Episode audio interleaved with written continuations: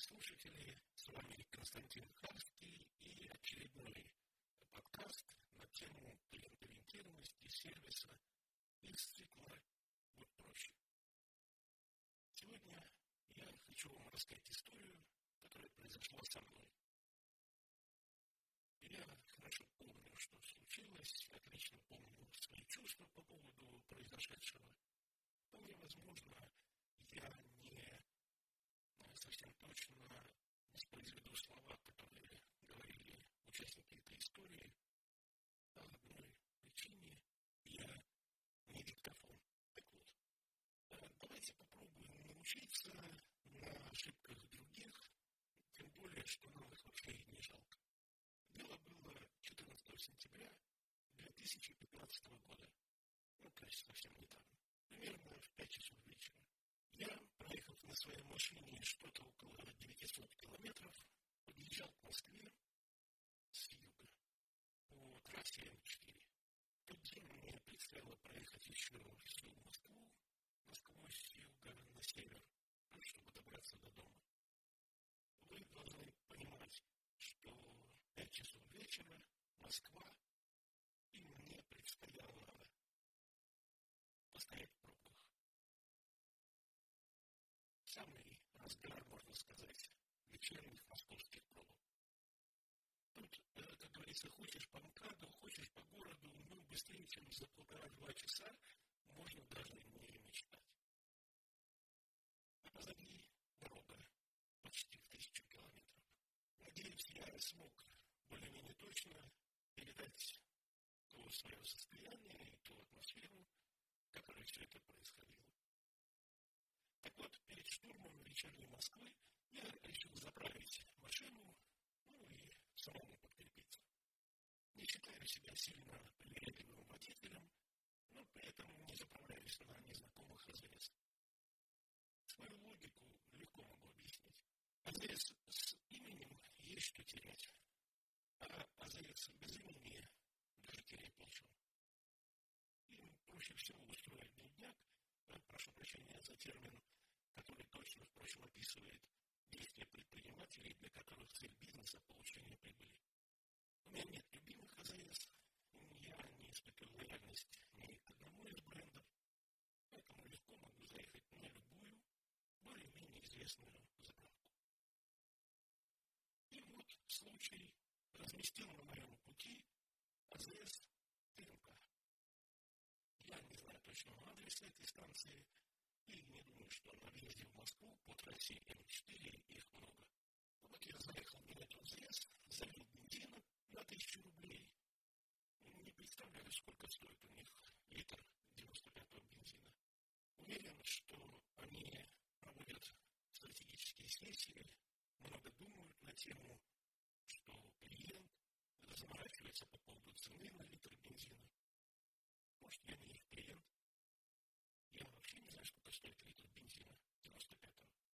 И выбирая заправку точно руководствуюсь не стоимостью бензина. Ну ладно. Я, может быть, не типичный клиент. Может, я просто не их клиент. Вот я заехал на эту АЗС, залил бензина на тысячу рублей, и потом перепарковал машину, поставил ближе к зданию АЗС, чтобы освободить место у заправочной колонки. И со мной были две спутницы, мы все вместе зашли в здание АЗС. Помните, я еще и подкрепиться хотел. А у вас пончики свежие? Спрашиваю я сотрудницу АЗС. Вот вы, уважаемые мои слушатели, что вы ожидаете услышать в ответ когда спрашиваете сотрудника, а пончики у вас свежие? Я ожидаю простого и понятного ответа. Ну, например, да или нет. Пончики считаются свежими 4 часа после приготовления, ответила мне сотрудница. Ответила? Мне? Разве я интересовался их корпоративными инструкциями? Мне вообще безразлично, что они там себе пишут. Впрочем, из ее ответа я понял главное. Пончики не свежие. пожили. Я говорю, так что, они холодные?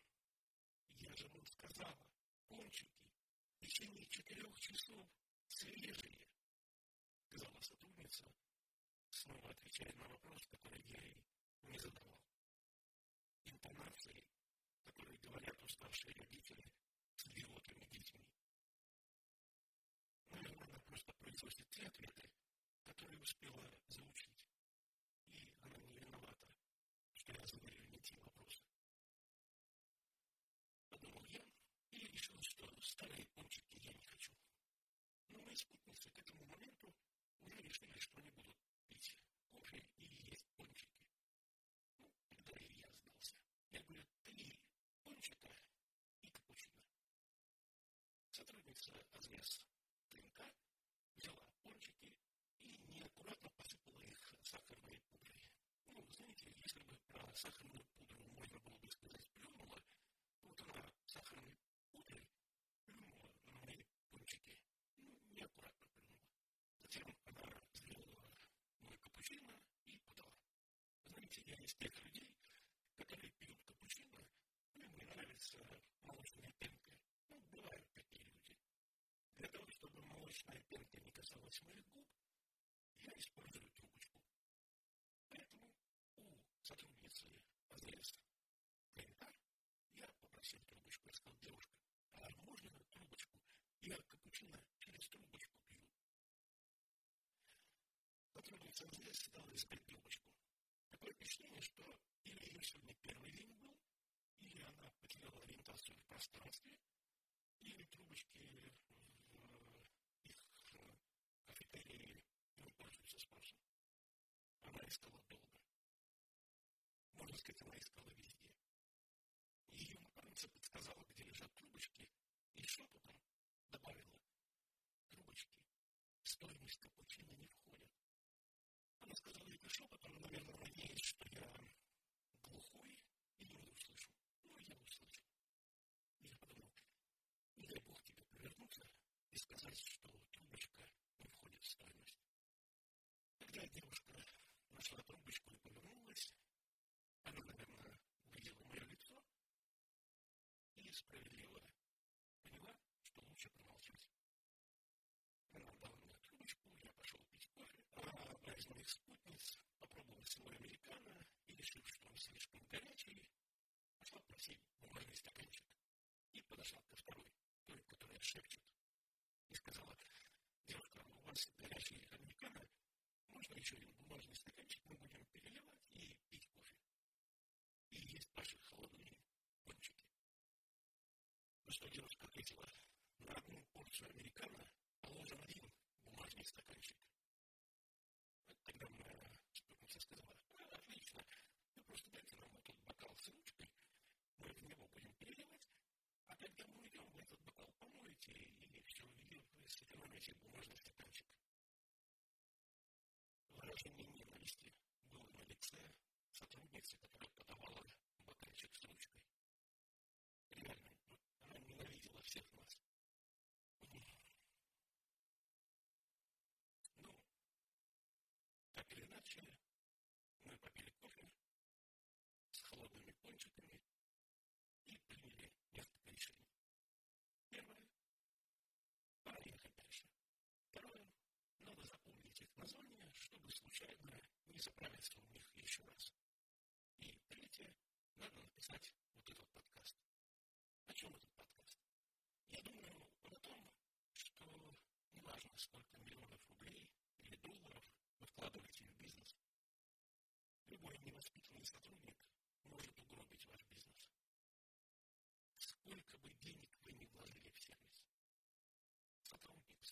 своим отношением легко его закопает. Можно даже и в сотрудника вкладывать деньги. Можно и стандарты написать, можно сотрудников подобрать, можно их научить. Можно даже контролировать при помощи тайных покупателей или тайных покупателей.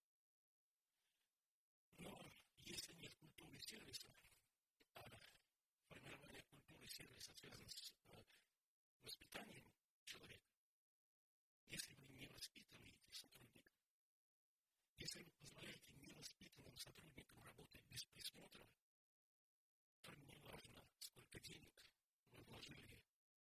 дизайн помещения, сервис. Вы можете даже хороший кофе купить. Он не такой, как на этой заправке, а хороший. Толку не будет. Все начинается и заканчивается с сотрудника. Кстати, знаете, на столике, за которым мы пили невкусный кофе или, или холодные пончики, стояла такая стойка рекламная. Честно сказать, я не знаю, что там было написано, но я так думаю, что текст знают двое. Тот, кто ее разрабатывал, и тот, кто оплачивал. Ну, контролировал, он проверил, что там написано, и сказал, хорошо, давайте потратим на это 150 тысяч. Ну, не знаю, это для другие люди, этот текст. Но к этой стойке был прикольно, вот к этой стоечке на столе рекламной штучки была приклеена такая фигня, я даже не знаю, как ее назвать. Лепестки какие-то. А, я сейчас понял. Это лепестки астры. Угу. Так вот, там была приклеена такая фигня лепестковая, и там было написано «СМС-отзыв». Если вы хотите оставить отзыв или предложение, отправьте смс на номер плюс 7 902 114 81 44. Это уже плохо. То есть они не хотят со мной разговаривать по телефону. Они не хотят слушать мое возмущение. Я был в гневе вообще-то, между нами говоря. Они хотят, чтобы я писал им смс. Но это еще не все. Слушайте, какие требования они предъявляют. Ниже на этой, на фигне, похожей на лепестки астры, написано в начале сообщения, то есть не в середине, не в конце, в начале, иначе, возможно, ваше сообщение просто не будут рассматривать. Итак, в начале сообщения укажите номер ПЗС. Опишите ситуацию. Укажите имя сотрудника. Не слишком ли много требований? Они хотят, чтобы я поработал на них, выяснил номер ЗС, адрес, имена, явки, что-нибудь еще. Мне кажется, что пока я соберу эти данные, этого бизнеса может просто не оказаться. Еще на обороте этого листочка с предложением обращаться по СМС написано «Астра. Заехать, приятно, вернуться». Вы знаете, что это? Не, я не такой тупой. Астра – это цветок, это понятно. А вот заехать, приятно, вернуться. Это не что, у Сочи, что ли, научились? Типа зимние жаркие твои. Все лозунги, что ли, будут из трех слов? Чтоб прошел семинар, на котором это откровение передали в массы. Ну ладно.